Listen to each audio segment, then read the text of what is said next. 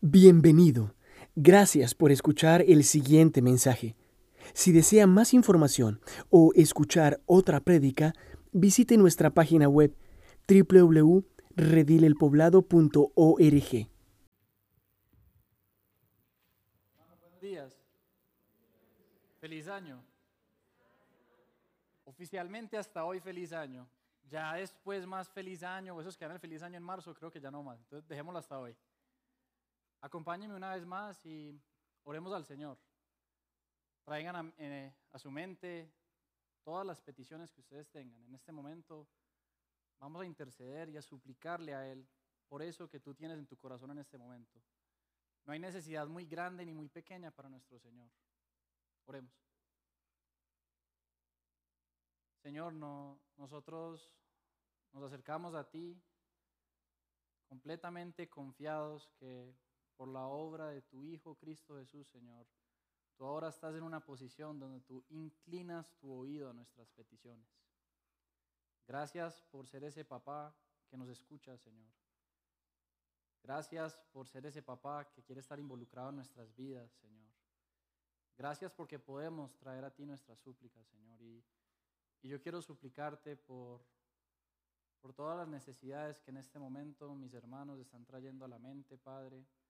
Yo te pido que conforme a tu riqueza, Señor, tú, tú atiendas estas súplicas, Señor. Y, quiero tomar la voz por todo, Señor, y, suplicarte, Señor, por un arrepentimiento de corazón, Padre. Es algo que hemos vivido, que pudimos disfrutar la primera vez que confesamos a nuestro Salvador. Es algo que nos permitió deleitarnos en tu salvación, pero es algo que seguimos necesitando día a día, Señor. Trae arrepentimiento genuino a nuestros corazones, Señor. Trae esa voluntad de darle la vuelta y entregar nuestros pecados y girarnos nuevamente hacia tu glorioso Evangelio, Señor. Yo te suplico eso, Señor, y te suplico que en este momento tú prepares todos nuestros corazones, Señor. Que los dispongas para que en este tiempo que nos exponemos a tu palabra, Señor, nuestros corazones sean transformados.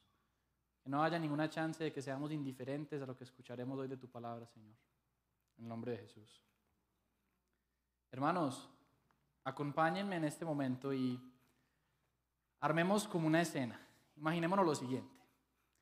Resulta que hay un hombre, ya entrado en años, terminando una carrera laboral muy exitosa, que por fin va a cumplir su sueño. Y él va a materializar la idea de negocio que tenía. Esa que tenía desde chiquitico, esa con la que soñaba.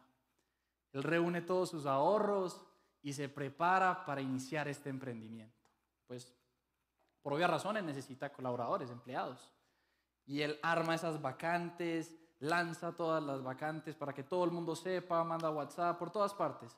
Y finalmente logra armar el equipo que él estaba buscando. Digamos que son más o menos 20 y él.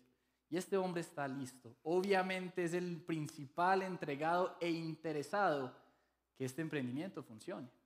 Y desde el día uno, pues él ya le ha entregado las labores a los diferentes empleados. Cada uno sabe qué debe hacer. Lamentablemente, pues este jefe se, se choca con una fuerte realidad iniciando el emprendimiento. Y es que hay ciertos empleados o colaboradores que no parecen estar en sintonía con él. Por ejemplo, el portero, que se le había encomendado estar ahí todos los días, desde las 6 de la mañana, para abrir la empresa, sale y le dice el primer día, oiga jefe, no, es que yo me di cuenta que me toca coger dos buses para llegar acá, eso de estar a las 6 de la mañana como que no es lo mío, más bien póngame en otra función. Se imaginarán la respuesta del jefe, ¿cierto? Tranquilo, yo te recojo todos los días y juntos llegamos acá a las 6 de la mañana. Puedes contar con eso, que yo voy a apoyarte en tu labor. Por dentro el portero se queda pensando, es que yo ni siquiera quiero hacer las funciones del portero. Quiero vender. Y por otro lado, el jefe de ventas entra despuesito de la hora de almuerzo y le dice al jefe, no, hermano, yo estoy a punto de renunciar. Yo no he hecho sino llamar, llamar y llamar y todo el mundo me tira el teléfono. Esto no es lo mío. Le responde el jefe, tranquilo, no tomes decisiones apresuradas, tómate el resto de la tarde, relájate. Y el día de mañana, concéntrate solamente en llamar. Yo no te exijo ventas, te exijo que llames. Se queda pensando este empleado ni siquiera tengo ganas de llamar a nadie. Y por último, el jefe de procesos, el maestro de ceremonia de todos los días, se acerca al jefe y le dice, bueno jefe, ¿cómo vamos a manejar esta idea suya? El jefe le da todo el detalle, hasta un manual de cada paso, cómo debe ejecutarlo. Le dice, tenga. Y si tiene dudas, me pregunta mañana. Acto seguido, el hombre bota el manual a la basura. Y dice, ah, yo mañana miro a ver cómo hago. ¿Se imaginarán cómo va la empresa? Se quebró, pero los empleados están mandando hojas de vida. Yo se las paso por si alguno quiere darle la oportunidad otra vez. El punto acá, hermanos, en, en este relato totalmente ficticio, no es que un portero no puede aspirar a estar en posiciones de ventas, no es que el vendedor tiene que hacer todo al pie de la letra y no es que el jefe de procesos no puede traer sus propias ideas sobre la mesa. El punto es que teníamos un portero que no quería cumplir su rol, teníamos un jefe de ventas que no creía que vender era una prioridad y teníamos un jefe de procesos que quería hacer todo a su manera, sin ningún argumento de peso. Y en medio de todo esto, es como si tuvieran el jefe soñado. El hombre estaba listo para recoger el portero y traerlo. El hombre estaba listo para ayudarle al de ventas y para bajarle un poquitico la exigencia. El hombre le explicó al pie de la letra todo el de procesos. Para todos los que hemos trabajado en empresas, nos soñamos con un jefe así, que se ponga la 10 por nosotros. Iniciamos con este relato porque el texto al que nos vamos a exponer el día de hoy nos va a hablar de algo parecido. Y es que, hermanos, también a ti y a mí se nos han encomendado labores. Dios nos ha encomendado a nosotros que trabajemos en la misión de Él. Y como es la misión de Él, es en los términos de Él. Es Él el que verdaderamente tiene el plan. Es Él el que verdaderamente sabe cómo es que podemos llevar a cabo su misión. Y por eso hoy, estudiando este texto, vamos a ver tres características que Dios nos está llamando a incluir para llevar a cabo su misión. Tiene que ver con el papel que nosotros jugamos en esta misión, tiene que ver con lo que Él espera de nosotros y tiene que ver también con la manera o la actitud que Él quiere de nosotros. Así que hermanos, acompáñenme, estaremos leyendo hoy Hechos capítulo 20. Vamos a leer todo el capítulo, pero empecemos en este momento solo hasta el versículo 19. Hechos capítulo 20, versículo 1 al 19. Después que cesó el alboroto, Pablo mandó a llamar a los discípulos y habiéndolos exhortado, despidiéndose, partió para ir a Macedonia. Y después de recorrer aquellas regiones y de haberlos exhortado mucho, llegó a Grecia. Pasó allí tres meses y habiéndose tramado un plan en su contra de parte de los judíos cuando estaba por embarcarse para Siria, tomó la decisión de regresar por Macedonia. Lo acompañaban Sópater de Berea, hijo de Pirro, Aristarco y segundo de los tesalonicenses, Gallo de Derbe y Timoteo, Tíquico y Trófimo de Asia. Pero estos se habían adelantado y nos esperaban en Troas. Nos embarcamos en Filipos después de los días de la fiesta de los panes sin levadura y en cinco días llegamos a donde ellos estaban en Troas y allí nos quedamos siete días. El primer día de la semana, cuando estábamos reunidos para partir el pan, Pablo les hablaba pensando salir al día siguiente y prolongó su discurso hasta la medianoche. Había muchas lámparas en el aposento alto donde estábamos reunidos, y estaba sentado en la ventana un joven llamado Eutico. Como Pablo continuaba hablando, Eutico, Eutico fue cayendo en un profundo sueño hasta que, vencido por el sueño, se cayó desde el tercer piso y lo levantaron muerto. Pero Pablo bajó y se tendió sobre él, y después de abrazarlo dijo, no se alarmen porque está vivo. Volviendo arriba, después de partir el pan y de comer, conversó largamente con ellos hasta el amanecer, y entonces se marchó. Al muchacho se lo llevaron vivo y quedaron grandemente consolados. Entonces nosotros, adelantándonos a tomar la nave, salimos para Azón, con el propósito de recoger allí a Pablo, pues así lo había decidido deseando él ir por tierra hasta Azón. Cuando nos encontró en Azón, lo recibimos a bordo y nos dirigimos a Mitilene. Saliendo de allí, al día siguiente llegamos frente a Quío, y al otro día atracamos en Samos. Habiendo hecho escala en Trogilio, al día siguiente llegamos a Mileto, porque Pablo había decidido dejar a un lado a Éfeso para no detenerse en Asia, pues se apresuraba para estar en Jerusalén el día de Pentecostés si le era posible. Desde Mileto mandó mensaje y llamó a los ancianos de la iglesia. Cuando vinieron a él, les dijo, Ustedes bien saben cómo he sido con ustedes todo el tiempo, desde el primer día que estuve en Asia.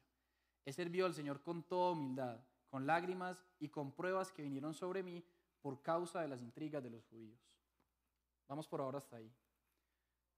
Hermanos, Dios nos ha encomendado que trabajemos en la misión de Él. Y el papel que nosotros jugamos, al ser Él nuestro Señor, pues es el de siervos. Nosotros somos los siervos del Señor. Esto no es una actividad que hacemos día a día. Esto es algo que somos. Esto es algo que opera en mi interior, porque así fue diseñado. Y como nosotros sabemos por la palabra de Dios que Él utiliza toda su creación para el bien de sus hijos, eso también nos incluye a nosotros. Nosotros también operamos como siervos para ser de bendición con nuestros hermanos. Y si vamos a orar para el bien de nuestros hermanos, más a menudo que no, eso va a significar que nos tenemos que incomodar.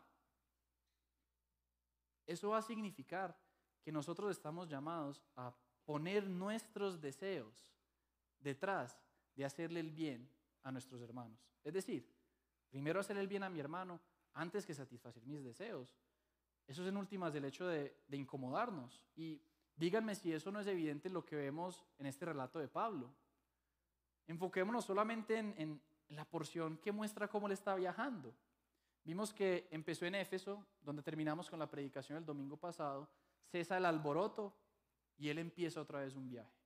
Él anda en barco, camina, pone su vida en peligro y después de arribar a Troas y hacer un segundo viaje para llegar hasta Mileto, él no ha parado de poner los intereses de sus hermanos por delante de su propia comodidad.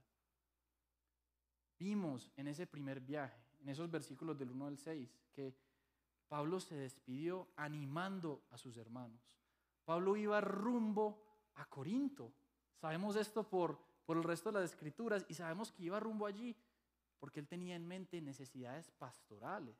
Él iba ya por ellos más que por él mismo.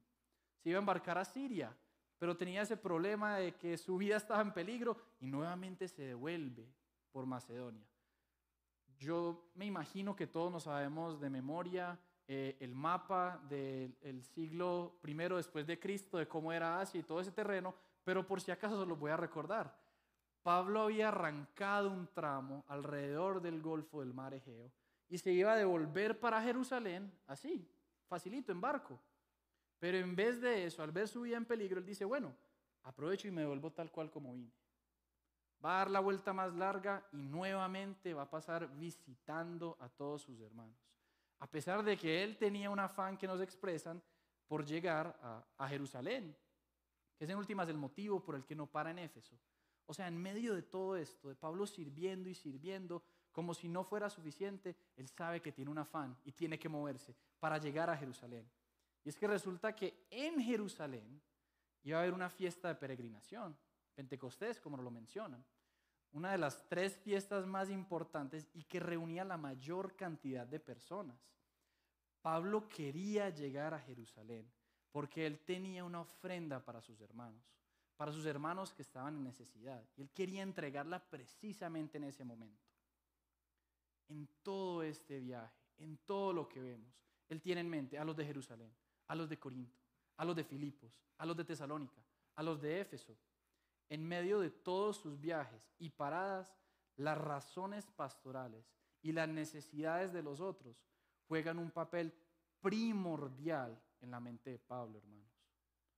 Así se ve incomodarse. Y yo no quiero que piensen que con esto se nos está diciendo que todos estamos llamados a servir tal cual como Pablo. Hermanos, no, no todos eh, tenemos aún las capacidades físicas para hacer lo que Pablo hizo probable que el primer día de ese viaje yo me desmaye y me tenga que ir a recoger. No estamos llamados a actuar exactamente como Él, pero sí estamos llamados a incomodarnos por el otro.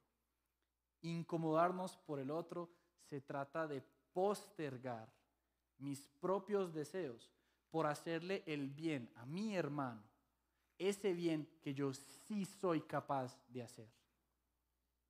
Bueno, y si nuestro papel es de siervos y como Él es nuestro Señor, pues eso también implica que además de incomodarnos, debemos de estar a la expectativa, esperando y dispuestos a ser usados por nuestro Señor, conforme a su voluntad. Y eso significa que en los términos y en las formas y para lo que Él quiera. No sé si hay alguno entre nosotros que eso le suene como algo terrible o asustador, porque estamos diciendo que otro más poderoso que yo debe poder usarme para lo que Él quiera.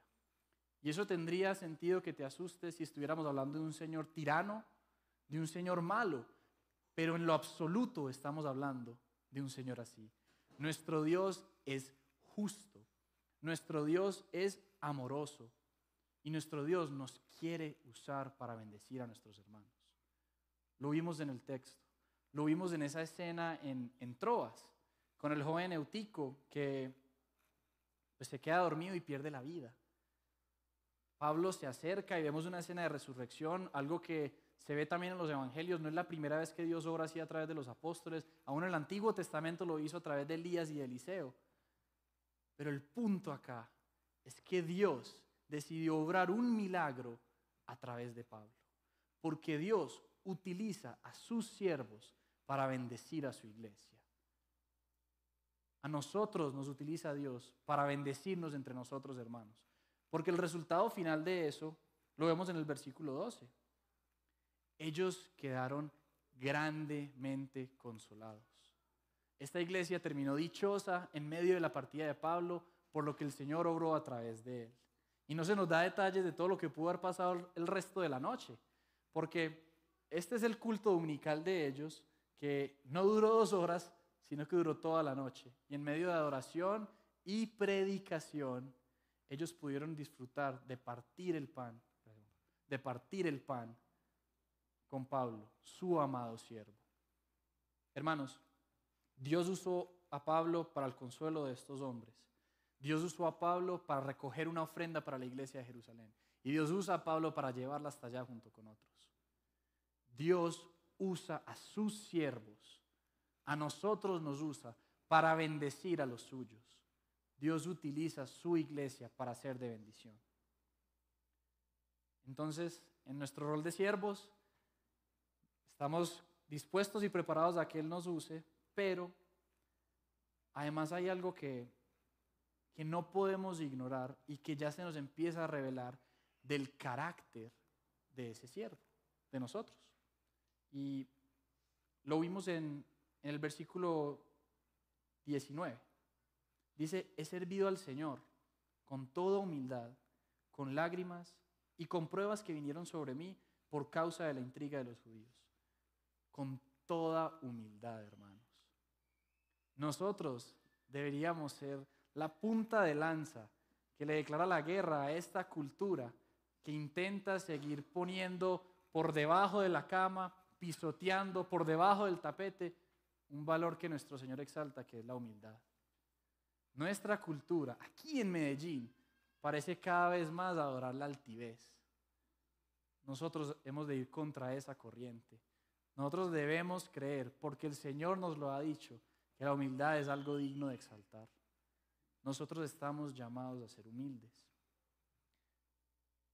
También dice que sirvió con lágrimas. Esto se trata de involucrar también el corazón en nuestro servicio, de involucrar nuestros afectos, de verdaderamente no solamente hacer una tarea, sino considerar al otro y amarlo con nuestro servicio. También, sabiendo Pablo que se le han venido pruebas, que le vendrán pruebas, y sabiendo nosotros también que se vendrá sufrimiento, somos llamados a ser valientes al enfrentar esos sufrimientos. ¿Qué significa eso? Significa que a pesar de que yo sé que casi que tengo asegurado el sufrimiento, casi que tengo asegurado afrentas por servir a mis hermanos, por servir a mi Señor como Él me lo ha llamado, yo he de ser valiente y continuar con este servicio, hermanos. Y y yo quiero ser muy claro, esto, esto lo hacemos porque Dios nos ha encomendado a que trabajemos en su misión. Y esto lo hacemos porque le trae gloria a Él. Esto si ustedes ponen atención lo podemos ver aún en nuestra propia iglesia. ¿Sabían ustedes que hay un grupo de mujeres que se reúne acá particularmente para orar por sus hijos? Estas hermanas en humildad reconocen la necesidad de oración por sus hijos. Ellas han derramado lágrimas, me consta, y ellas han sido valientes para tomar decisiones y para servir al Señor, sirviendo a sus hijos, trayéndole gloria a Él. Hermanas, el Señor las exaltará por esto. Y todos los que estemos acá, que estemos orando de esa manera, el Señor nos exaltará por eso. Animémonos a servir al Señor de esta manera, porque Él nos encomendó que trabajemos en su misión, en la misión de Él, desde el rol de siervos. Continuemos donde dejamos y terminemos de leer el discurso de Pablo para que veamos también qué es lo que se espera de nosotros en ese rol de siervos y para que veamos también de qué manera estamos llamados a participar. Retomemos desde el versículo 18, perdón, uno atrás, y leemos todo el discurso. Cuando vinieron a él, les dijo, ustedes bien saben cómo he sido con ustedes todo el tiempo, desde el primer día que estuve en Asia. He servido al Señor con toda humildad, con lágrimas y con pruebas que vinieron sobre mí por causa de las intrigas de los judíos. Bien saben cómo no rehuí declararles a ustedes nada que fuera útil y enseñarles públicamente y de casa en casa, testificando solemnemente, tanto a judíos como a griegos, del arrepentimiento para con Dios y de la fe en nuestro Señor Jesucristo. Ahora yo, atado en espíritu, voy a Jerusalén sin saber lo que allá me sucederá, salvo que el Espíritu solemnemente me da testimonio en cada ciudad, diciendo que me esperan cadenas y aflicciones. Pero en ninguna manera estimo mi vida como valiosa para mí mismo a fin de poder terminar mi carrera y el ministerio que recibí del Señor Jesús para dar testimonio solemnemente del Evangelio de la gracia de Dios. Y ahora, yo sé que ninguno de ustedes, entre quienes anduve predicando el reino, volverá a ver mi rostro. Por tanto, les doy testimonio en este día de que soy inocente de la sangre de todos, pues no rehuí declararles todo el propósito de Dios. Tengan cuidado de sí mismos y de toda la congregación en medio de la cual el Espíritu Santo les ha hecho obispos para pastorear la iglesia de Dios, la cual Él compró con su propia sangre. Sé que ustedes, sé que después de mi partida vendrán lobos feroces entre ustedes que no perdonarán el rebaño. También de entre ustedes mismos se levantarán algunos hablando cosas perversas para arrastrar a los discípulos tras ellos. Por tanto, estén alerta recordando que por tres años, de noche y de día, no cesé de amonestar a cada uno con lágrimas. Ahora los encomiendo a Dios y a la palabra de su gracia que es poderosa para edificarlos y darles la herencia entre todos los santificados. Ni la plata, ni el oro, ni la ropa de nadie he codiciado. Ustedes saben que estas manos me sirvieron para mis propias necesidades y las de los que estaban conmigo. En todo les mostré que así, trabajando, deben ayudar a los débiles y recordar las palabras del Señor Jesús que dijo, más bienaventurado es dar que recibir. Cuando Pablo terminó de hablar, se arrodilló y oró con todos ellos. Comenzaron todos a llorar desconsoladamente y abrazando a Pablo lo besaban. Estaban afligidos especialmente por la palabra que había dicho de que ya no volverían a ver su rostro y lo acompañaron hasta el barco. Este discurso es la despedida de Pablo a, a, los ancianos, a los líderes de la iglesia de Éfeso. Y entre este discurso vemos muchas instrucciones sabias y sobre todo vemos que Él les recuerda el Evangelio de la gracia de Dios. El versículo 20 y el 21 dicen así. Bien saben cómo no rehuí declararles a ustedes nada que fuera útil. Más adelante dice, del arrepentimiento para con Dios y de la fe en nuestro Señor Jesucristo. No rehuí. Otra versión dice, no me encogí. Es como si Pablo les está diciendo, yo me comporté a la altura del llamado de Dios. ¿Y cuál es la altura? ¿O qué es lo que espera de nosotros? Que se proclame todo su evangelio. Hermanos, nunca en la vida vamos a escuchar algo más provechoso para nosotros, para nuestras almas, que esas verdades, que el evangelio del arrepentimiento de Dios. O sea, ese evangelio que me llama a mí a soltar ese pecado con dolor y a darme la vuelta. Porque también es el Evangelio de la fe en nuestro Señor Jesucristo. Porque yo me doy la vuelta y dejo de abrazar esto para seguirlo a Él. nunca vamos a escuchar algo que nos sea de mayor alimento para nuestras vidas. Y lo reitera Pablo también más adelante desde el versículo 25. Y ahora, yo sé que ninguno de ustedes, entre quienes anduve predicando el reino, volverá a ver mi rostro. Les está diciendo que por lo menos en esta tierra no lo van a volver a ver. Por tanto, les doy testimonio en este día de que soy inocente de la sangre de todos. Pues, nuevamente, no rehuí declararles todo el propósito de Dios. Todo el propósito de Dios. Pablo les está diciendo, yo no tengo culpa, porque yo actué como esa centinela, como ese soldado que está en la muralla de la ciudad y que les cuenta con detalle a todos los que están adentro, luego de que él ve un ejército que se acerca. Les dice, cuidado, viene un ejército que va a acabar con nuestras vidas. Eso también hace parte del Evangelio. Ese es todo el mensaje del Evangelio. Hay un juicio. Nosotros creemos en la gloriosa verdad del Evangelio que nos salva de ese juicio, que nos salva de ese ejército que viene, que nos salva de la ira de Dios. Y ese es todo el Evangelio completico. Y eso es lo que Pablo les está recordando a los líderes de la iglesia de Éfeso. Y eso es lo que el Señor espera de nosotros mientras llevamos a cabo su misión. Mientras estamos trabajando en la misión del Señor, Él quiere que llevemos, que prediquemos su evangelio por completo. No temamos que ese es el mismo evangelio que nos salvó y es el mismo evangelio que nos debemos seguir predicando y que sostendrá nuestra fe. Ya vimos nuestro rol de siervos, vimos qué se espera de nosotros, terminemos viendo la actitud que espera el Señor dentro de nuestro servicio. Dice el versículo 22 y el 24, bueno, no, no lo volvamos a leer, pero Pablo habla de cómo él está guiado por el Espíritu Santo y que él ya sabe que se vienen amenazas, pero que a pesar de haber amenazas contra su vida, su vida no tiene valor. ¿Con tal de qué? De que cumpla la misión de nuestro Señor Jesucristo. Hermanos, el Señor quiere que la misión de Él esté en primer lugar en nuestras vidas. El versículo 28 al 31 también vemos a Pablo poniendo un foco especial al cuidado de las ovejas. Recordemos que él está hablando con los líderes de la iglesia, los principales llamados a cuidar la iglesia de lobos y de perversidades que se puedan tejer desde acá adentro y de cualquier otra artimaña que se le pueda ocurrir a aquel que ya fue vencido en la cruz.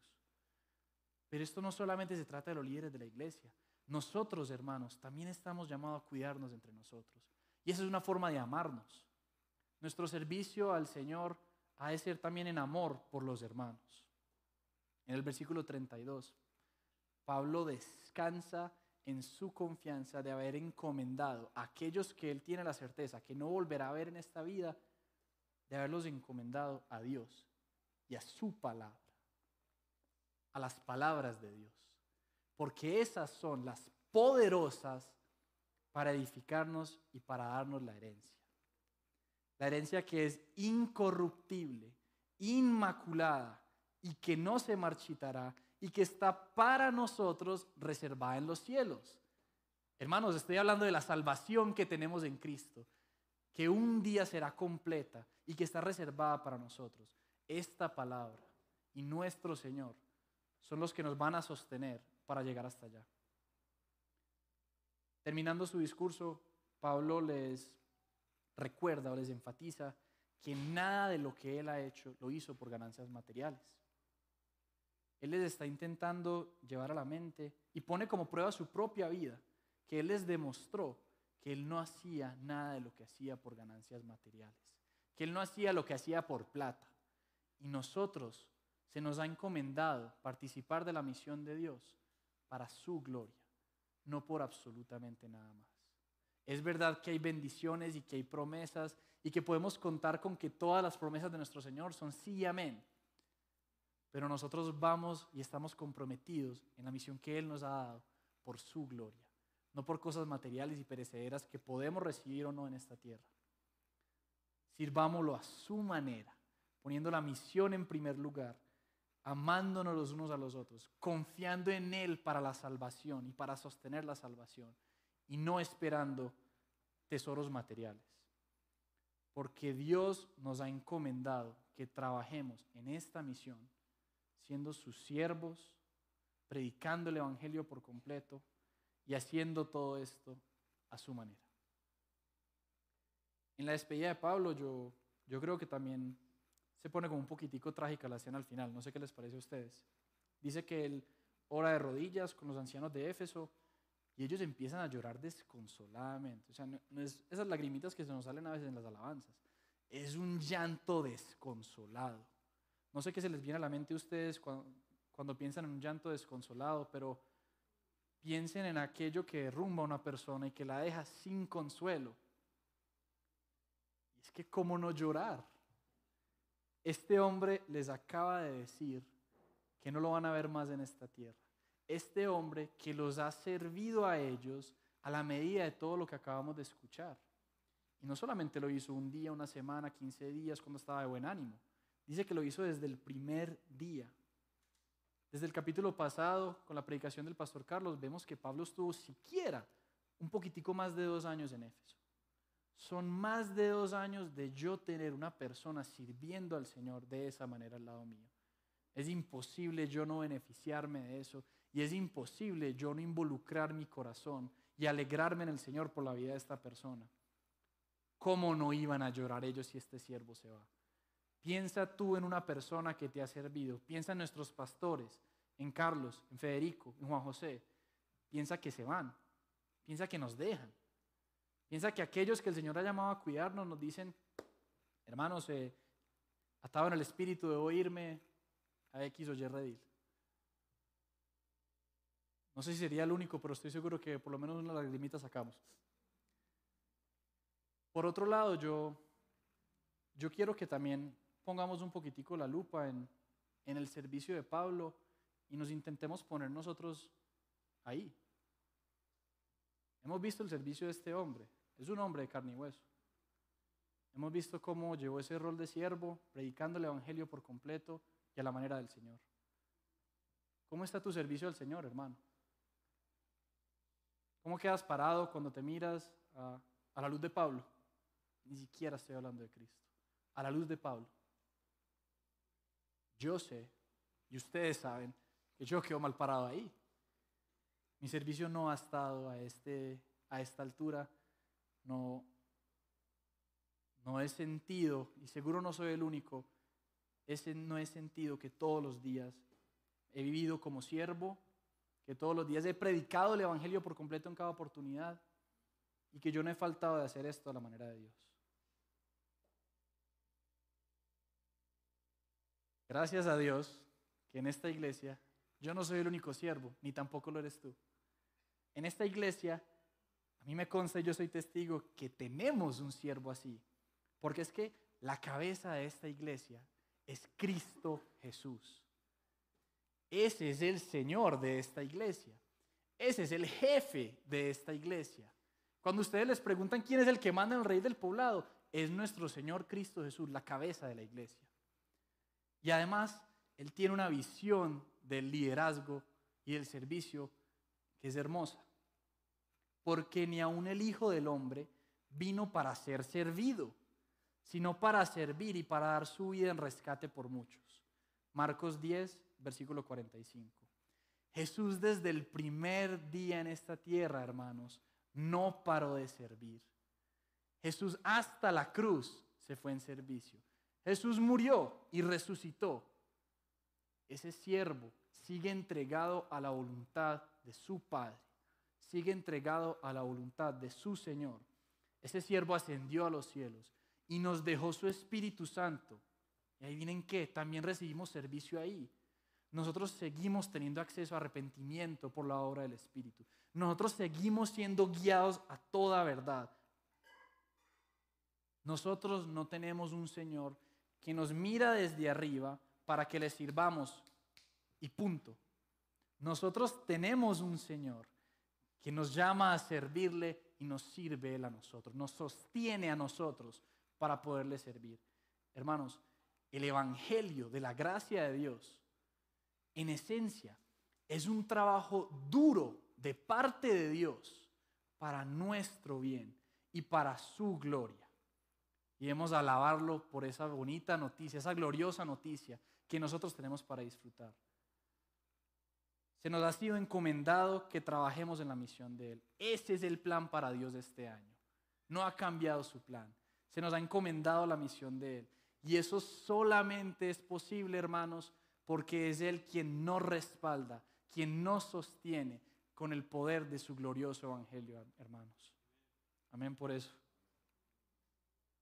Antes de, que ya terminemos y cantemos la, última canción, yo quiero compartirles cómo podemos responder a lo que hemos escuchado hoy. Cómo podemos aplicar para nuestra vida estas verdades que se nos han sido proclamadas desde la palabra de Dios. Y yo quiero primero hablarle a aquellos que están entre nosotros que, que no se consideran, no se hacen llamar cristianos. Y yo, yo quiero animarte a algo. Déjate servir. Nuestro Señor está dispuesto, tiene un ejército de personas dispuestas a servirte. Ven y acércate y prueba el servicio de aquel que entregó su Hijo, de aquel que entregó su Hijo como una muestra de amor para la salvación. Nuestro texto dice que su propia sangre es una reacción hermosa porque nos recuerda que en la gloriosa verdad de la Trinidad eso implica que Dios mismo puso su sangre por ti. Acércate y déjate servir por Él. Acércate a esta iglesia local y si estás conectado en YouTube, acércate a una iglesia local y déjate servir por el Señor. A mis hermanos que están acá presentes, alegrándonos de escuchar la palabra de Dios, yo, yo quiero hacerte una pregunta. Es sencilla y estoy seguro que ya se la ven venir. ¿Estás sirviendo a la iglesia de Dios? Si no la estás sirviendo, ¿qué estás esperando? Es un privilegio que se nos haya encomendado esta misión. Nosotros estamos capacitados para deleitarnos en ver lo que Dios puede hacer en la vida de otros a través de nosotros. Yo no te puedo asegurar que vas a resucitar a alguien que se quede dormido en una prédica y se cae, pero yo sí te puedo asegurar que el Señor va a bendecir a otros a través de ti. Ven, deleítate en eso. Y, ojo, esto no es un llamado desde el púlpito a todo el mundo a inscribirse en un ministerio. Que amén si el Señor te está llamando a eso. Necesitamos más personas sirviendo en los ministerios. Pero esto es algo más grande que eso. Esto es un llamado a servir a la iglesia de Dios. Y esto no ocurre simplemente en los ministerios. Yo he sido testigo y beneficiado de muchos hermanos de nuestra iglesia que sirven a la iglesia, que me han servido a mí con sus talentos, con su amor, con sus dones, con su compañía y que están dispuestos a servir a la iglesia de Dios desde donde son capaces. No te pierdas de eso, hermano. Sirve a la iglesia de Dios. Tú eres un siervo. Esto no es una tarea, esto es lo que tú eres.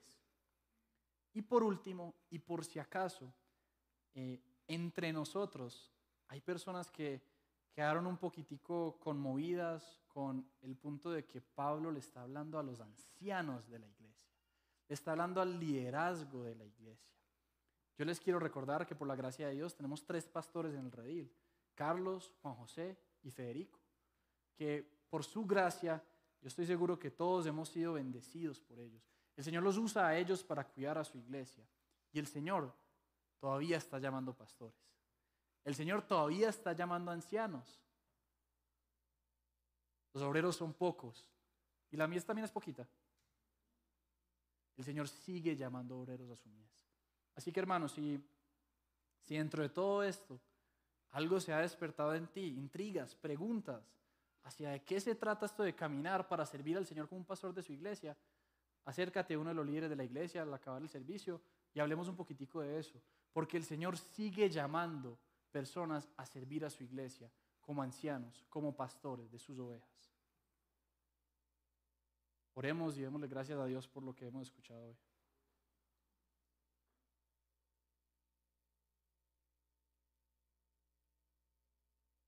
Señor, yo, yo quiero darte gracias, Padre, por porque tú nos llamaste a ti, Señor, porque tú nos adoptaste como tus hijos y porque tú ahora nos has habilitado y nos permites poder vivir para aquello que fuimos creados. Nosotros creemos en tu escritura cuando nos dice que fuimos creados para una relación contigo, para traerte gloria. Nosotros no ignoramos el componente de que tú eres nuestro Señor y nosotros somos tus siervos. Gracias Señor porque ahora en Cristo Jesús nosotros tenemos libertad para servirte Señor. Nosotros tenemos libertad y ahora que hemos probado tu evangelio, podemos confiadamente compartir todo tu evangelio completo.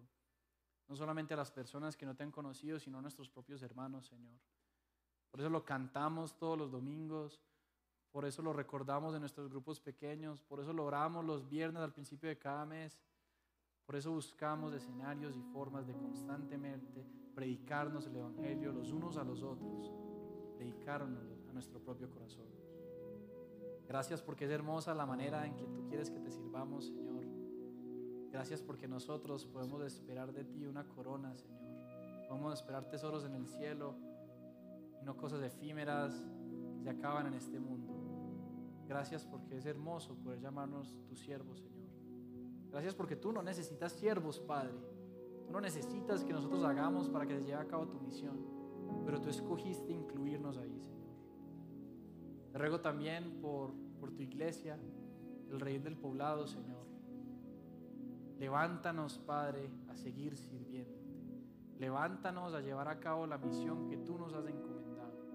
Levántanos a incomodarnos por amar a nuestros hermanos pido también por tu iglesia universal, Señor. Señor, sigue levantando obreros. Sigue levantando personas valientes, dispuestas a cuidar a tus ovejas en contra de los lobos, Señor, en contra de las perversas mentiras que se puedan gestar. Personas dispuestas a incomodarse por nuestro bien. Personas que nos sirven, Señor. Personas que nos aman. Sigue levantando, Señor. Si hay entre nosotros corazones intrigados por esto, Señor, llámalos a ti, Señor. Nosotros creemos en que tú llamas y capacitas a todos para poder obrar conforme a tu voluntad, Padre. Así que permítenos deleitarnos muchos años más de seguir viendo obreros que se levantan para servirte, Señor. Mientras seguimos disfrutando y deleitándonos del servicio de tu Hijo para nosotros. Ese servicio que vimos en la cruz, ese servicio que lo vimos aún superando la muerte, ese servicio a ti, Señor, que nos beneficia tanto a nosotros, Padre. Gracias por Cristo Jesús, por ese siervo, Señor. Nos ama como nadie más en este mundo. En el nombre de Jesús. Esperamos que este mensaje haya sido de edificación para su vida. Si desea más información sobre nuestra comunidad, visítenos en nuestra página web www.redilelpoblado.org.